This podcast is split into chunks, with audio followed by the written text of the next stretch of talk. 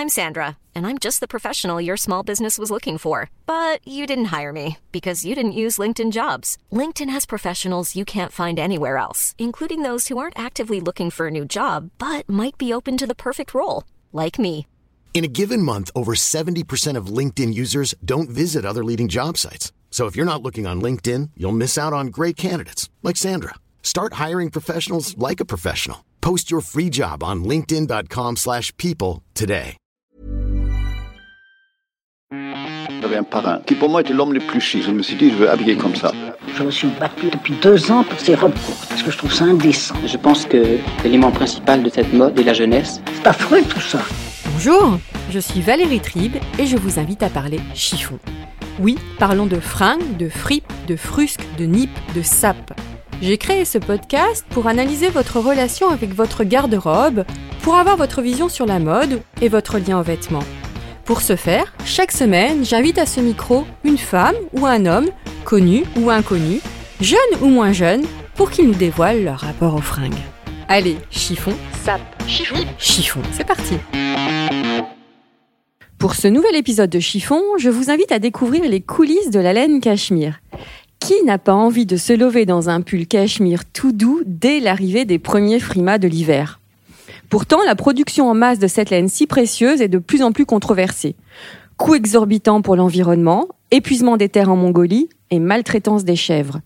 J'ai donc décidé de creuser le sujet et d'inviter à ce micro Carole Benaroya et Stéphanie Eriksson, les co-créatrices de la marque Kuchten Cachemire. Elles ont réussi à allier cachemire de qualité et respect d'un savoir-faire ancestral, le tout à l'échelle humaine. Bonjour Carole. Bonjour Stéphanie. Bonjour Valérie. Alors, on va commencer par une question euh, générale. Qu'est-ce que c'est le cachemire? Alors, le cachemire, c'est une fibre naturelle. Elle provient de la chèvre euh, Capra isca, qui vit euh, spécialement en Asie. euh, et qu'on l'on trouve sur les hauts plateaux euh, qui résistent vraiment aux hautes températures euh, jusqu'à moins quar- basse température jusqu'à moins 40 euh, degrés. C'est une fibre très noble, euh, c'est la plus douce et la plus chaude des matières laineuses. D'ailleurs, pourquoi on dit que c'est la plus chaude? Pourquoi elle est chaude, cette matière? Bah, en fait, euh, ça vient particulièrement de cette chèvre qui crée cette toison pendant ces températures très très très basses et qui vraiment se protège. Donc il y a vraiment une, une caractéristique très particulière qui fait que vraiment elle a cette, euh, cette euh, qualité de chauffer vraiment euh, la peau. Donc, euh, c'est vrai quand on dit que le cachemire est très chaud. Exactement. C'est beaucoup plus chaud que, que de la laine en fait. C'est quatre fois plus chaud que de la laine. Quatre fois plus chaud. Ouais. Alors, comment se fabrique cette laine Alors, la laine se fabrique euh, tout d'abord par euh, le peignage des chèvres, qui se fait une seule fois par an. Généralement, c'est au printemps, entre fin mars euh, jusqu'au mois de mai. Et donc, ces chèvres sont peignées, on récolte la matière.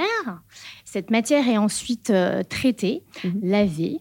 On l'enlève de toutes ses impuretés, on la nettoie, on la fait propre et ensuite elle est repeignée. Euh, Juste une parenthèse, comment on, en- Parce que la controverse aussi vient. euh, comment on fait pour euh, enlever cette laine? Alors, la laine, en fait, elle est peignée. Peignée, alors qu'est-ce que Voilà. En fait, la ça veut chèvre, dire elle est, euh, comment dirais-je? Il y a des peignes spécifiques, en fait. C'est vraiment des peignes qui existent. Vous pouvez vous partager le oui, micro. bien hein. Non, en fait, il y a vraiment un peigne. C'est pas comme un peigne de cheveux humains, mais Voilà, il c'est euh, comme un préciser. peigne un peu, ah ouais, des grandes tiges avec des, euh, comme une des griffes, un peu, mais enfin. Et qui enlève la laine au passage. Voilà, exactement. D'accord. Ça se fait Exactement. manuellement, euh, tout en douceur. Donc, en Et principe, les chèvres ne souffrent pas. les chèvres ne souffrent À la pas. base. Alors, ce qu'il faut savoir, c'est qu'on les, elles, c'est des chèvres qui muent. Et donc, on les débarrasse de cette toison. C'est un moment euh, qui est plutôt agréable pour l'animal. Et donc, euh, voilà, c'est vraiment un effet, euh, on va dire, de, un geste de douceur qui est fait. Et pour l'avoir vu plusieurs fois et même pratiqué, c'est vraiment sans souffrance. Alors, comment ça se passe? Donc, on a retiré la laine et ensuite les étapes de fabrication d'un pull. Comment on arrive à faire un pull? Alors, Après, ça dépend des marques. Ça dépend des marques. En fait, nous, ce qu'on a la chance de, de pouvoir faire, c'est de pouvoir euh, chez travailler depuis mais on le en départ. parlera, on en Voilà, parlera après. en parlera. La, la base de fabrication. La base de fabrication, en fait, c'est d'avoir donc cette matière Mhm, première, ensuite qui est euh, filée pour avoir le fil. mhm. Une fois que le fil est prêt, on le met sur des machines et on commence à tricoter des panneaux. Mhm. Donc pour faire un pull, il y a plusieurs panneaux, il y a cinq panneaux. Il y a un devant, un dos, des manches et le col. Une fois que tout ça est fait, on les monte ensemble, on fait un assemblage et après on lave le pull. On le met en forme. Une fois qu'il est repassé, etc., on l'emballe et puis il est prêt. Alors pourquoi il y a des différences de prix comme ça entre les pulls cachemire? Parce que maintenant j'ai vu qu'il y avait même des chaînes qui se créent des, le cachemire pas cher dans Paris. Pourquoi ça- Qu'est-ce qui explique ces différences de prix? Bah, déjà, je pense que il y a beaucoup de euh, on peut faire, il y a beaucoup de sous-entendus, beaucoup de gens emploient le mot cachemire, euh, finalement, alors que la composition n'est pas du 100% Donc il cachemire. faut faire attention, bien lire les étiquettes. La première chose qu'il faut faire, voilà, c'est lire l'étiquette, exactement, la composition. Donc, euh, c'est vrai que à partir de 30 ou 40% de cachemire, voire 5% de cachemire, des fois sur le marché, on peut voir euh, Mhm. pull en cachemire, alors qu'en fait, c'est juste 5% de cachemire. Donc, faire attention à la composition. Donc ce n'est pas un pull cachemire. Pas du tout, exactement. De même, le cachemire, euh, en fait, pour pouvoir être appelé cachemire, la fibre doit faire moins de combien? 15 euh, microns, c'est ça? Moins de 15 microns. Donc, c'est une finesse. Ça veut dire que quand on euh, peigne la chèvre, tous les poils supérieurs à 15 microns n'ont pas l'appellation cachemire. Or, pareil, euh, les poils qui ont 16 ou 17 microns sont quand même doux, c'est quand même pas très loin du 15, donc c'est des fils beaucoup plus gros. Et donc, il y a également une, euh, une certaine, un flou autour de ça, où certains producteurs vont prétendre vendre du cachemire en prétendant que, par exemple, c'est du gros fil ou qui sont plus lourds, alors que, au contraire, plus le fil est gros, moins c'est une bonne qualité, plus ça va boulocher, etc. On en parlera plus tard. Donc voilà, euh, la composition, le lieu de fabrication. Effectivement, quand c'est fabriqué, par exemple, au Cambodge, au Vietnam, c'est pas des spécialistes du cachemire, donc la façon, euh, l'expertise va être beaucoup moins bonne. Euh, quand on fabrique en, Mo- en Mongolie comme nous, euh, en Italie, en général, c'est plutôt de la bonne qualité. La Chine aussi, malgré ce qu'on peut dire, ça reste une bonne qualité également. Euh, mais voilà, il y a des l'île Maurice, en général, c'est ça s'améliore, mais c'est quand même un petit peu moins bon au niveau de la qualité. Donc le cachemire à l'île Maurice, euh, c'est pas. Hum, c'est disons que c'est pas leur euh, c'est pas leur spécialité quoi c'est vraiment le, le savoir-faire et l'expertise du tissage de la maille cachemire c'est vraiment en Mongolie en Chine et en Italie voilà c'est vraiment les trois et en Irlande et en Écosse à l'époque il y en a de moins en moins mais voilà les, les quatre vrais spécialistes c'est euh, ces quatre pays là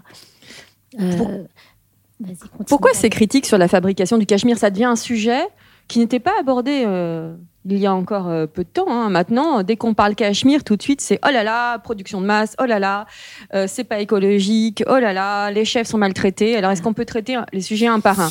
Bah, voilà. Qu'est-ce qui se passe avec le cachemire en ce Alors, moment? ce qui se passe, déjà, il y a une grande confusion sur le cachemire qui est un peu euh, traité comme de la fourrure puisque ça vient d'un animal. Mais bien évidemment, les chèvres ne sont pas tuées. Au contraire, elles sont euh, chouchoutées, bichonnées. Par les éleveurs, puisque c'est leur finalement euh, leur source de revenus. Euh, la matière est très précieuse et très luxueuse. Donc, au contraire, on prend très, enfin, on prend a priori. Encore une fois, il y a des mauvais exemples malheureusement. qui Non, mais on va en sur parler. la en toile. parler quand même. Voilà, exactement. Mais voilà, bah, il se trouve que euh, il y a eu effectivement des, des vidéos de la PETA notamment qui ont montré des élevages euh, où les éleveurs malt- enfin, maltraitaient, peignaient, on va dire brutalement les chèvres. Maintenant, ça reste vraiment des exceptions euh, théoriquement. Puisque nous, en tout cas, euh, sans parler de Kustène en particulier, mais je pense qu'il y a quand même un respect de la chèvre qui, qui, qui produit le cachemire parce que c'est encore une fois une matière très luxueuse. Mais c'est vrai que malheureusement, il y a, il y a des abus comme, euh, comme partout. Mais, mais c'est comme pour la laine, pour la tonte des moutons. Il y en a peut-être qui sont mieux Bien sûr. bien tondus. Mais, mais j'ai vu qu'en Chine, euh, certains éleveurs mettent leurs chèvres dans des courants d'air, les exposent au froid, exprès pour qu'elles produisent plus rapidement leur laine. C'est ce qu'on leur reproche. Alors ça, je l'ai pas vu. Ce... ça, je l'ai pas vu. Mais oui, effectivement, c'est vrai que la laine, comme l'expliquait Stéphanie, euh, plus il fait froid, plus la laine va être meilleure. Donc ça ça paraît Mm. complètement fou, mais pas impossible. Maintenant, voilà, nous, en tout cas, euh, on ne fabrique pas en Chine, donc c'est vrai qu'on ne peut pas vé- tellement vérifier ça. Après, c'est à chaque producteur et à chaque fabricant de vérifier son sourcing, de voir comment ça se passe. Et malheureusement, je pense qu'avec toutes les polémiques qu'il y, a, euh, qu'il y a en ce moment, il y a de plus en plus de normes qui vont être euh, mises en place. C'est bien. Mm. Les usines vont devoir elles-mêmes fournir euh, soit Ecotex, soit pas mal de normes ISO, etc., qui se mettent en place de plus en plus. C'est dans l'air du temps de faire attention à la production. Malheureusement, je pense qu'il y a des abus, mais comme, euh, comme dans toutes les industries. Où, euh, Et on dit que la Mongolie se, euh, se désertifie aussi. Qu'est-ce qui se passe en Mongolie? Alors, il y a plusieurs nuances. Il y a la Mongolie et la Mongolie intérieure. Donc ça, c'est également un gros point. euh, euh, Il faut le dire. euh, voilà, exactement, où les, les consommateurs peuvent se faire un petit peu berner. Euh, La Mongolie, euh, là où nous fabriquons, c'est la vraie Mongolie, c'est-à-dire la République de Mongolie, dont la capitale est Ulaanbaatar. Après, il y a une confusion avec la Mongolie intérieure, qui est une région de la Chine. Donc, beaucoup de fabricants prétendent fabriquer en Mongolie. En fait, c'est Inner Mongolia, qui est, une, fa- qui est une région de la Chine, comme on dit la Bretagne, mais qui est du Made in China. Et les problèmes de désertification sont notamment en Inner Mongolia, puisque de toute manière, en Mongolie, le désert de Gobi est déjà désertique. Alors effectivement, les chèvres, elles montent dans les montagnes, mais il y a beaucoup moins de production de masse en Mongolie qu'en euh, Inner Mongolia. Euh, ceci dit, que ce soit en Chine ou en Mongolie, effectivement, c'est un problème de désert. Il y a quand même un problème, puisque comme on va le dire un petit peu plus tard, euh, il y a une demande qui a explosé sur le Cachemire par rapport à l'offre euh, ces dernières années. Donc c'est vrai que justement, c'est aux consommateurs de vérifier la composition, de vérifier la fabrication, euh, la ligne entière de production depuis l'élevage jusqu'à enfin, la récolte, etc., jusqu'à l'arrivée en magasin, et pour avoir une euh, consommation euh, éco-conscious euh, qui permettra un petit peu de, de lutter contre ça. Oui, parce que c'est vrai que quand on voit les cachemires Monoprix à moins de 100 euros, idem pour Uniqlo et j'en passe, c'est que forcément il y a eu quand même de l'abus au niveau de la production. Bah voilà, effectivement, il y a de l'abus. Sans attaquer ces, ces marques, Non, non, évidemment. non, mais parce que la est- qualité n'est pas forcément moindre, hein, de toute manière. Mais c'est vrai qu'effectivement, euh, euh, c'est devenu un produit d'appel, euh, voilà, comme euh, c'est un peu le, le saumon fumé, voilà, des années 90. Oui, c'est ça, euh, j'allais le dire. Alors, dans les années 90, vous avez déclaré, toutes les deux, le, Ah bah, le cachemire a été galvaudé comme le saumon fumé dans les années 90. Alors, pourquoi cette comparaison avec le saumon fumé? J'ai trouvé ça pas mal comme, ex- comme Bah, euh, parce qu'en fait, c'est vrai que euh, le saumon fumé comme le cachemire sont des produits de luxe euh, qui étaient euh, auparavant réservés à une, à une élite. Euh, et c'est vrai que nous, quand on a créé Kuchten euh, il, y a, il y a six ans, euh, on n'a pas voulu euh, désacraliser le cachemire en le rendant accessible, pas cher, mauvaise qualité, etc. On a voulu le faire connaître finalement cette fibre qu'on adore en twistant, en le révolutionnant d'un point de vue modernité, d'un point de vue coupe, d'un point de vue couleur, mais sans pour autant perdre l'expertise, le savoir-faire, l'entretien, le SAV, etc. Or, Service euh, après-vente. le SAV. service après-vente, voilà, exactement. Ça veut dire que l'expérience en boutique, dans une boutique Kuchten, euh, eh ben, les vendeuses, elles sont formelles, elles vont savoir comment entretenir, elles vont pouvoir raconter l'histoire, comment, d'où vient le cachemire, etc. Donc, vous, oui, vous avez créé le cachemire éco-responsable, exactement. prix abordable, qualité, traçabilité et style. Et style, exactement. Et Comment euh, est-ce possible Comment est-ce possible? Alors ça, c'est Stéphanie qui... euh, Alors, euh, en ce qui concerne euh, le cachemire éco-responsable, nous, en fait, nous avons, dès la création du Kuchten, créé cette euh, ligne éco-responsable. C'est-à-dire qu'on a toujours eu des couleurs naturelles sans teinture. Donc, en fait, c'est vraiment les couleurs de base, c'est-à-dire euh, les crus, le beige, le taupe, etc., qui composent, en fait, cette ligne euh, 100% naturelle sans teinture. Voilà, en fait, en Il Mongolie... y a quatre couleurs En de chèvre, poils. voilà, exactement. Il y a plusieurs couleurs de chèvre. En Chine, elles sont toutes blanches. De poils de chèvre. Magnifiques, poils de chèvre. Euh, et en Mongolie, il y a vraiment des nuances différentes. Il y a des petites chèvres grises, des marrons. Enfin, elles sont vraiment toutes mignonnes. Et il y a quatre couleurs naturelles. Donc, avec, avec cette teinte naturelle, sans teinture, on arrive à avoir cette maille euh, d'exception. Voilà. Est-ce que vous pouvez me raconter l'histoire de Kuchten Vous êtes rencontrées toutes les deux? Alors voilà, l'histoire de Kuchten, c'est d'abord une histoire d'amitié, puisque Stéphanie, c'est la cousine de ma meilleure amie d'enfance. Donc on a, on a fréquenté les boîtes de nuit, les anniversaires, les booms, etc. euh, depuis euh, qu'on a 10 ans à peu près. Et c'est vrai qu'on est toutes les deux. euh, Donc Kuchten, c'est une amitié. C'est, on est amoureuse du Cachemire, du- de la, des belles Vous l'avez créé il y a combien de temps? En fin 2012. Donc Fin ça va 2012. faire, euh, presque 7 ans. Ouais, Au moment où le cachemire explosait, d'ailleurs. Pas encore. Enfin, ça a commencé, c'était le frémissement, mais c'était pas Mm. encore. euh, mais effectivement, il y avait une tendance euh, qui. Alors qui vous vous commençait êtes dit, on va fabriquer du cachemire et vous avez pris vos sacs à dos, vous êtes parti en Mongolie, c'est ça? Alors, bon, Stéphanie était partie euh, un petit peu avant moi, parce qu'en fait, Stéphanie. En fait, moi, j'ai une expertise euh, depuis euh, maintenant 15 ans dans la maille, Mm. parce que j'ai commencé dans une maison de tricot anglaise qui s'appelle euh, Joseph, qui était une très belle maison, et vraiment, j'ai fait mes armes là-bas. et j'ai Qui appris- existe encore Qui existe encore, absolument. Mais à l'époque, la maille était vraiment euh, très, très présente. C'est dans leur cœur de collections. cible. C'était leur cœur de, de collection. Et donc, j'ai vraiment fait mes armes. Et c'est vrai que passer euh, 15 ans dans cette très belle maison, avec Carole, on s'est dit, ben voilà, il était temps de, de voler de nos propres ailes. Carole, elle, qui euh, vient du monde de la finance. Et moi, donc. J'avais euh, passé euh, 15 ans dans la finance et pareil, on arrivait toutes les deux à un tournant de nos vies où, euh, bon, moi, je- j'étais un peu usée de la finance. Et Stéphanie, euh, pareil, voulait prendre son envol dans, dans la création. Et c'est vrai qu'on est toutes les deux des modeuses et on s'est dit, voilà, c'est dans le cachemire, en tout cas, il y a six ans, même si ça commençait à émerger un petit peu le, le- cette grande mode du cachemire, euh, l'offre était quand même très, très, très limitée. Et souvent très cher aussi. à Très cher, très limité, etc. Dans les coupes, dans les couleurs, nous on trouvait pas, voilà, on n'arrivait pas à s'habiller euh, dans cette matière. Donc c'est vrai qu'on on rêvait de cachemire, on fantasmait sur les vestiaires de nos mères, de nos grand-mères, etc. Mais on voulait avoir quelque chose euh, qui nous qui nous correspondait plus à l'époque. Donc c'est vrai que Stéphanie, elle a, elle a commencé à se poser, à faire des, des magnifiques modèles, et on est parti en Mongolie. Elle avait déjà le Donc vos pulls sont euh, créés en Mongolie. Exactement. Vous-. En fait, la création est à Paris, donc au studio. Donc Et création, c'est-à-dire on va tout détailler. on va dessiner en Oui. fait les modèles. On va créer hein, ce qu'on appelle une fiche technique, Mhm. donc ce qui permet en fait à l'usine de retranscrire bah, la forme sur une machine et qui va pouvoir tricoter donc le fameux pull.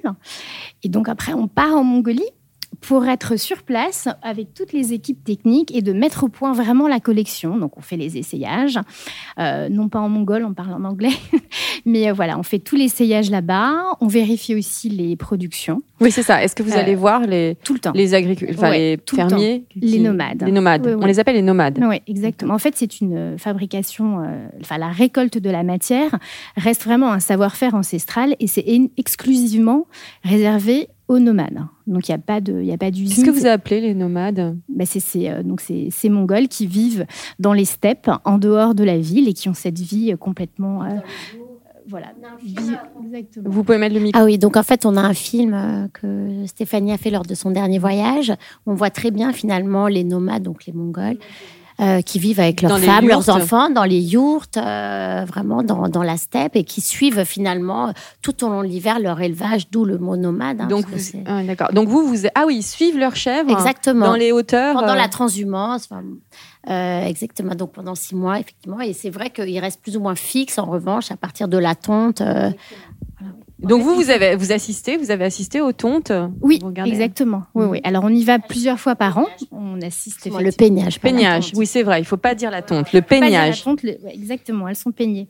Donc on y va plusieurs fois par an, dont effectivement euh, une période qui est spécifiquement ré- euh, pardon, dédiée euh, au peignage des chèvres. C'est à quelle époque à peu près? C'est au printemps. Au printemps. Donc au moment de la mue, au moment où la chèvre va muer, on va vraiment la, la dégager de cette lourde laine et pour l'alléger et, euh, et récupérer cette, euh, cette belle fibre. Donc ensuite c'est ah ouais. c'est- un, c'est un moment très beau, en fait, en plus, le peignage, parce que c'est aussi souvent le, le moment des naissances au printemps.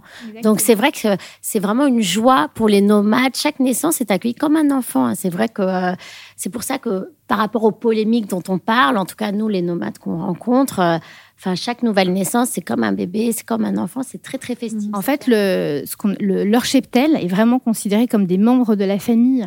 Ils ont entre 100 et 150 euh, chèvres. Et, euh, et ce qui est incroyable, c'est qu'ils les connaissent euh, toutes, euh, qui sont les mâles, qui sont les femelles, qui sont les mâles dominants, euh, qui va euh, avoir telle et telle portée. On, a- on assiste, la dernière fois, on a assisté à une naissance, donc ce qui était incroyable. Euh, les, souvent, quand il y a des naissances qui sont un petit peu euh, encore euh, trop tôt, c'est-à-dire qui arrivent un petit peu en hiver, euh, il faut savoir que les bébés restent dans la yourte Mhm. les dix premiers jours. Donc on Avec la famille. chaud, avec la famille. Donc c'est vraiment voilà, c'est vraiment des membres de leur famille. C'est culturel. Ils en prennent soin vraiment avec beaucoup d'amour et de respect. C'est chouette. Ouais, très Alors chouette. donc le, le cette laine, elle est récoltée au printemps. exactement. Elles vont elles vont dans les usines de fabrication que vous avez. En fait, les nomades, euh, en fait, vendent leur, euh, leur matière Mhm. à l'usine. Et une fois que l'usine a récupéré ces gros ballots de matière brute, c'est à ce moment-là où on a toute la partie euh, industrialisation qui démarre. Donc, avec le nettoyage de la fibre, le tricotage, etc. Alors tout à l'heure tu parlais des couleurs. Oui. Euh, c'est pour ça que vous produisez peu de pulls noirs. Est-ce que vous pouvez l'expliquer? Alors, il se trouve que la fibre euh, de cachemire est une matière extrêmement fragile, euh, qui était effectivement euh, très connue pour euh, ses particularités euh, nobles, mais la teinture fait que ça agresse un petit peu la fibre, et donc pour avoir toutes les vertus, euh, Particulièrement la teinture noire. et particulièrement le noir. Donc plus on va aller euh, foncer dans les teintures, et plus la, la- la fibre va être euh, abîmée, un peu agressée. Et du coup, euh, effectivement, bon, on essaye de pas trop en fabriquer. Malheureusement, c'est la couleur que tout le monde veut. Mais c'est vrai que au toucher, on sent tout de suite qu'un cachemire euh, de couleur noire va être beaucoup moins doux. euh, moins soyeux finalement. Que... Ah, c'est pas lié à une histoire de pollution. Parce que beaucoup de Non. gens mélangent, ils disent non, c'est parce qu'il y a de la teinture, donc c'est pas bon pour l'environnement. Ça n'a rien à voir. C'est juste pour la qualité du fil. Pour la qualité du fil. Oui, parce qu'on a des Mm. teintures végétales, donc que ce soit noir ou d'une autre couleur. Ça, c'est important de le dire. Les teintures végétales. Les teintures sont végétales, donc de toute manière, elles polluent moins qu'une teinture euh, Normale. Voilà, exactement, voilà, industrielle chimique. Mais en revanche, quelle que soit la couleur, plus les matières sont foncées, euh, plus ça va agresser la fibre et plus le toucher va être difficile, l'entretien va être plus difficile. Ça risque de, de, boulocher, de feutrer aussi. Donc, euh, voilà. ça va abîmer la. C'est comme nous, en fait, quand on se colore les cheveux chez le Ouais, c'est coiffeur. pas mal comme métaphore. Voilà. Quelle est la différence entre un cachemire de fil et un autre pull en cachemire 12 fils À part le prix. Alors, à part le prix, ce qui va faire la différence, c'est son épaisseur. Plus on va mettre de fil, plus la maille va grossir et va s'épaissir. Et donc, va tenir encore plus chaud. Donc, c'est vraiment une question d'épaisseur. C'est une question de chaleur. Et pas de, De qualité? Parce que j'ai entendu dire que le cachemire Pas de fil, c'était pas. Pas du tout. On peut avoir un très beau cachemire de fil et avoir une excellente qualité. Ça n'a rien à voir. À la rigueur, il vaut mieux un cachemire de fil de bonne qualité qu'un cachemire Exactement. de. Hmm. Exactement. Qu'un cachemire euh, six fils euh, acheté chez. Monop. Tout à fait. Sans attaquer Ou Monoprix. ailleurs. Ou ailleurs, ah oui. Non, non, j'en prends les responsabilités. Comment on lave un pull en cachemire? Alors, comment on lave un pull en cachemire? Il y a plusieurs façons de laver son pull. Euh, moi, je préconise vraiment euh, le lavage en machine. Aujourd'hui, on est quasiment toutes équipées d'une machine à laver avec un programme laine. Donc, c'est vraiment ce qui est le, le plus euh, Le cachemire simple. aime être lavé. Le cachemire aime l'eau. Euh, et au contraire, il devient de plus en plus, on va le laver et puis il va s'adoucir. Souvent, on, a un- on achète un cachemire et le toucher est doux, certes, mais peut-être pas assez. Et plus on va le laver, plus la matière va gonfler et va redonner en fait euh, vraiment de, de sa noblesse en s'adoucissant. Donc, il faut vraiment le laver à l'eau. Lavé en programme laine avec une Programme avec quel type avec de un lessive? Tout petit peu de lessive spéciale laine, ou alors encore mieux, ça peut être du shampoing aussi. Shampoing shampoing bébé, euh, c'est Mmh. super. Mais vraiment en toute petite dose et vraiment pas de pas d'essorage. Donc le minimum d'essorage possible sur une machine. Et le séchage à plat, j'imagine? Le séchage toujours à plat sur une serviette pour que en fait euh, cela Ah, absorbe on apprend plein de choses Voilà. là. Je, ah, sur je une savais serviette, pas. c'est très bien. Euh, parce que si on met ça sur un tendeur, on risque d'avoir des petites vagues après Oui, sur vrai. son pull. Et jamais sur cintre, à moins qu'on Parce que ça tire la- la ça fibre. tire complètement la, la fibre. Sauf si on veut gagner 10 cm et passer d'un petit pull à une tunique. Ça peut marcher. Pas bête. Euh, tout à l'heure, vous. Ah oui, juste une autre chose aussi, les bouloches. Alors, les Comment on bouloches, peut faire? c'est une caractéristique de la matière cachemire. Ça Ah, c'est pas une caractéristique. Voilà, donc ça, ça ne, veut. ne pas dire que c'est un- une mauvaise qualité. Voilà, donc il faut le savoir. Si le fil, si le fil est court, ça va quand même plus boulocher Alors, que tout- si dépend de la qualité. euh, Il y a vraiment une Ne qualité. parlez de pas en même temps, les filles. D'accord. Ce qui donne vraiment la caractéristique d'un beau cachemire, c'est la fibre. Quelle est la fibre qui a été utilisée Mais la consommatrice ne sait pas forcément. Nous, en tant que professionnels, on va savoir que plus la fibre est longue, plus elle va être ce que résistante. vous expliquiez en début d'épisode. Mais si tu veux, beaucoup de femmes, euh, on, va, on va reparler à la fin de l'émission, mais j'ai demandé à, à tous les, toutes les personnes qui me suivent sur Instagram Mhm. euh, de poser des questions sur le, le cachemire. Et la question des bouloches la- revient souvent. Alors, il faut savoir aussi que ça dépend aussi de chacun. Il y a des peaux qui boulochent plus que d'autres. Voilà. Comment ça, la- notre peau? Votre peau, exactement. On est chacun. euh, pH de la peau. Le pH de la peau, voilà. Donc, il y a des personnes qui vont Si boulocher on a plus une peau que plus acide, Exactement. Voilà, donc il y a des Donc, peaux en- qui réagissent plus, euh, plus euh, effectivement euh, euh, corrosivement, on va dire, à la, à la fibre, et d'autres au contraire pas du tout. Ah, Donc, dingue. nous, ça. par exemple, dans nos équipes, on a des personnes qui vont avoir des, des pulls, ben, qui pourtant ils ont un vestiaire commun Mhm. et ils vont boulocher plus que d'autres, et pourtant c'est le même fil, la même couleur, la même teinture. Ah, c'est incroyable. Voilà. Donc, qu'est-ce qu'il faut Il faut qu'on on mette plein de crème sur la peau, hydratante, avant de mettre notre Bah cachemire? déjà, il faut éviter les frottements. Il faut Oui. savoir savoir que si on bouloche beaucoup, il faut éviter effectivement bah, de porter trop près du corps, parce que Ah. le cachemire ne- est très sensible au frottement. Donc au tout début, le petit excédent, c'est un excédent de matière. C'est pas forcément des bouloches de mauvaise qualité, c'est un excédent. C'est la maille qui rejette vraiment euh, l'excédent de cachemire. Et après, au fur et à mesure des lavages, on, est, euh, on a un excellent toucher et un beau cachemire très doux. Voilà, de toute manière, pour les bouloches, euh, on fournit, mais ça se trouve en, en mercerie, ça se trouve après partout, des petits peignes à déboulochage. Chez Kuchten, vous en fournissez? Oui, Ouais, exactement. C'est bon à savoir. Voilà, euh, gratuitement en général euh, au moment de l'achat. Donc il faut y aller très énergiquement, il faut pas avoir peur. On étend son pull sur la table, on prend le peigne, on débouloche systématiquement avant chaque lavage. Euh, on lave. Une fois que c'est séché, on peut redéboulocher encore un petit peu. Et au bout de trois ou quatre lavages, a priori, il y a, vraiment plus de bouloche. Donc c'est vraiment une question d'entretien. Et c'est vrai que le boulochage, c'est un frein à l'achat du cachemire qu'on a clairement identifié, nous, en tout cas chez nous. C'est vrai qu'on va faire des masterclass, on va vraiment apprendre finalement euh, à nos clientes euh, à entretenir leur euh, cachemire. Parce qu'un pull bouloché, n'est pas normal. Enfin, c'est normal que ça bouloche, mais c'est pas normal que ça reste bouloché. Donc, à nous de. En fait, c'est comme un copain. euh, Il faut l'entretenir. c'est un copain pour la vie. Exactement, complètement. C'est un compagnon pour la vie. Si euh, n'y a pas de, de mythes euh, qui, euh, qui envahissent euh, un dressing, on peut garder un cachemire très très longtemps. Très très longtemps, très très longtemps. C'est ce qui fait la qualité. euh, C'est là qu'on voit que le cachemire C'est là où on voit la qualité. quali- que la qualité euh, est excellente. Alors, on- pour finir, euh, tout à l'heure, euh, tu expliquais que hum, il faut regarder la traçabilité. Oui. Qu'est-ce que la consommatrice lambda qui arrive dans un, qui voit un super pull cachemire dans n'importe quelle enseigne, on va pas citer de, de marque, comment elle peut savoir Comment elle, qu'est-ce qu'il faut regarder l'étiquette? Alors tout d'abord, il faut regarder Et l'étiquette. surtout en cette période de évidemment. solde. hein. Là, j'ai l'impression que les cachemires sont tous en solde, sont tous soldés.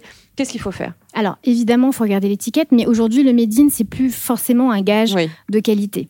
Euh, il faut effectivement bah, parler, euh, Il faut interroger la. interroger la vendeuse, euh, de savoir que voilà, on met les pieds dans une maison de tel et tel cachemire euh, et savoir si effectivement bah, il y a une vraie traçabilité, une vraie communication euh, autour de, bah, de la fabrication et de la traçabilité. C'est important de savoir où est fabriqué et comment.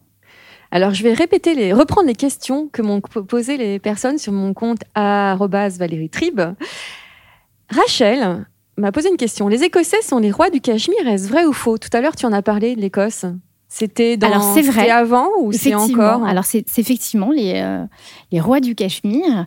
Euh, et c'est vrai qu'à l'époque, euh, on en trouvait quasiment très très très très peu sur le marché. Euh, c'est venu beaucoup plus tard en Asie. Euh, et effectivement, l'Irlande et l'Écosse restent vraiment les, les pays producteurs de, de Cachemire. Malheureusement, euh, ils ont un petit peu perdu leur, euh, leur industrie textile hein, en Écosse euh, au, enfin, au fil des années. Donc, c'est vrai qu'il y en a quand même de moins en moins. Mais effectivement, c'est eux qui avaient euh, euh, initialement euh, un des meilleurs savoir-faire sur la façon sur le cachemire. Mais il y en a de moins en moins quand même. Et la qualité est exceptionnelle là-bas aussi, grâce à l'eau. Euh, effectivement, ce Ah. qu'on a oublié de dire, c'est que le cachemire, effectivement, bah, a besoin d'eau, et pour son traitement, et pour sa fabrication et son entretien. Et c'est vrai qu'en Écosse, dans cette région-là, l'eau est a une particularité, donc ce qui donne vraiment cette, euh, Mmh. ce toucher euh, exceptionnel. Peut-on déterminer tu parles de toucher, donc c'est Oui. une bonne transition. Peut-on, je, je lis la question hein, de My Anu, peut-on déterminer au simple toucher et à la vue si le cachemire est de bonne qualité?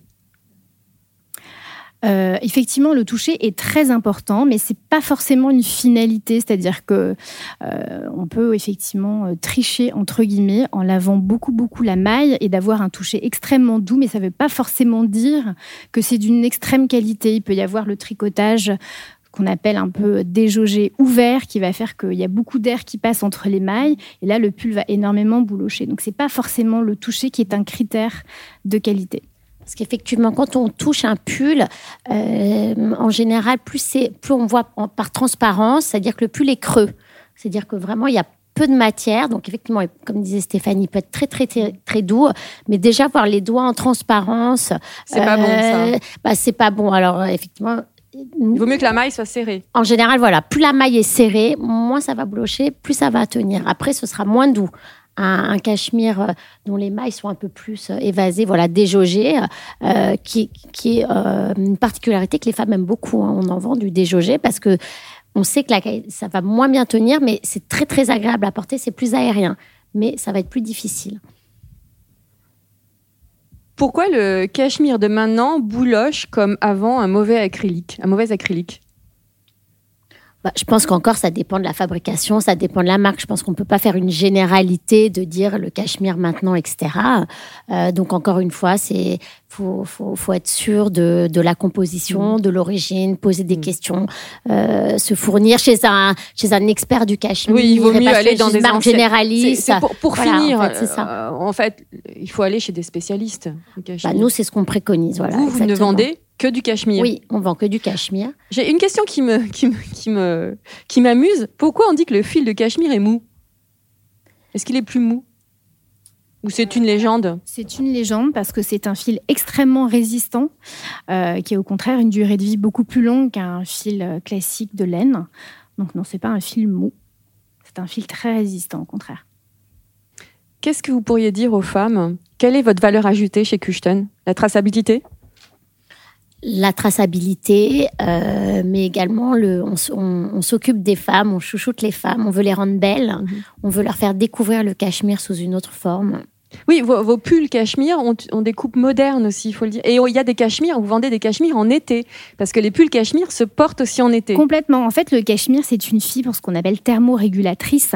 Euh, C'est-à-dire qu'elle se porte aussi bien l'hiver pour tenir chaud, mais elle régule aussi la température du corps. Mmh. Donc l'été, c'est quand même très agréable hein, de pouvoir porter euh, un petit cachemire. Donc là, deux fils plutôt. Un plutôt un deux fils. Complètement. Ouais, exactement.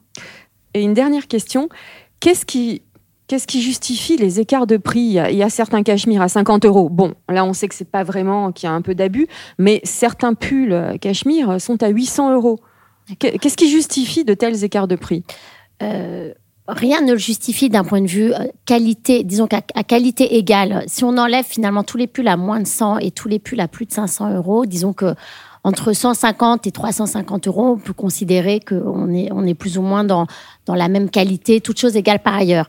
Euh, les pulls à plus de 350 euros, c'est vraiment une question de marge. C'est les marques euh, finalement euh, de luxe qui vont marger plus, qui vont faire plus de publicité, qui ont plus de coûts, qui ont un nom, qui, veulent se prétendre. C'est du marketing. c'est que du On paye- marketing, si on achète un pull à 800 euros, en gros, il sera ça- pas de meilleure qualité qu'un pull à 200 euros, sauf, enfin, non, a priori, ça ne se justifie absolument pas du Que- tout. quel est le prix raisonnable pour un pull cachemire? En fait, ça dépend du poids. Ça parce que ça se, ça- le, le- le cachemire est une matière qui s'achète au poids. En fait, déjà à la production de base. Euh, donc, plus un pull va être lourd, euh, plus il va être cher. Mais disons que sur un fil en jauge 12, euh, deux fils qui est le standard. Un euh, cachemire de fil. Le cachemire de Ouais. fil en jauge 12. En la jauge jauge, 12. est importante. C'est le, la façon, le tricotage. oui, c'est ce que tu disais Voilà. en début Donc d'émission. le col rond, classique, Mhm. etc. euh, on peut considérer qu'entre 100 et 200 euros. euh, on se fait pas avoir. C'est le prix. On se fait raisonnable. pas avoir. Voilà. Par exactement. contre, si on le paye 400 euros, a priori, euh, voilà, exactement. Merci infiniment, les filles. De rien, Valérie. Merci Valérie. Je tiens à remercier aussi le magazine Grazia, partenaire de cet épisode. Je vous dis à la semaine prochaine. Portez-vous bien et surtout ne vous prenez pas la tête avec vos fringues. Planning for your next trip?